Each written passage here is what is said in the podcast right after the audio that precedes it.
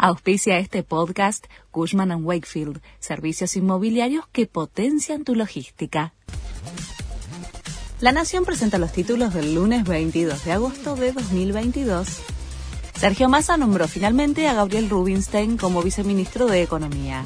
Su ratificación demoró más de 15 días. El economista había expresado fuertes críticas a la política económica del kirchnerismo y en particular contra Cristina Kirchner. Tras su confirmación, Rubinstein agradeció el cargo en Twitter, pero lo acompañó con un claro pedido de disculpas. Finaliza hoy la etapa de alegato en el juicio por vialidad.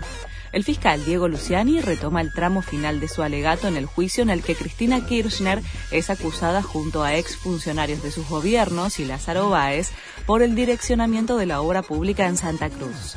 Se espera que la Fiscalía pida la inhabilitación perpetua de la vicepresidenta y un decomiso amplio de sus bienes. Nueva marcha de la unidad piquetera. Las organizaciones sociales nucleadas en la agrupación concentrarán a las 9 frente a la sede de la CGT. Exigen un aumento del salario mínimo para que llegue a 110 mil pesos y le reclaman a la central sindical que impulse un paro general.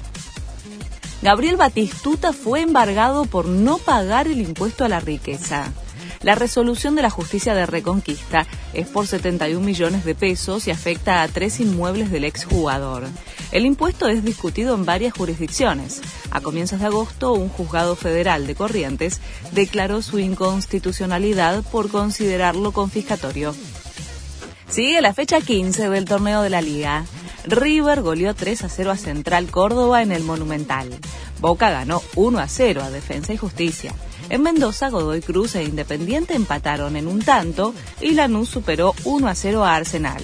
Sigue la fecha y hoy se juegan cinco partidos. Este fue el resumen de Noticias de la Nación.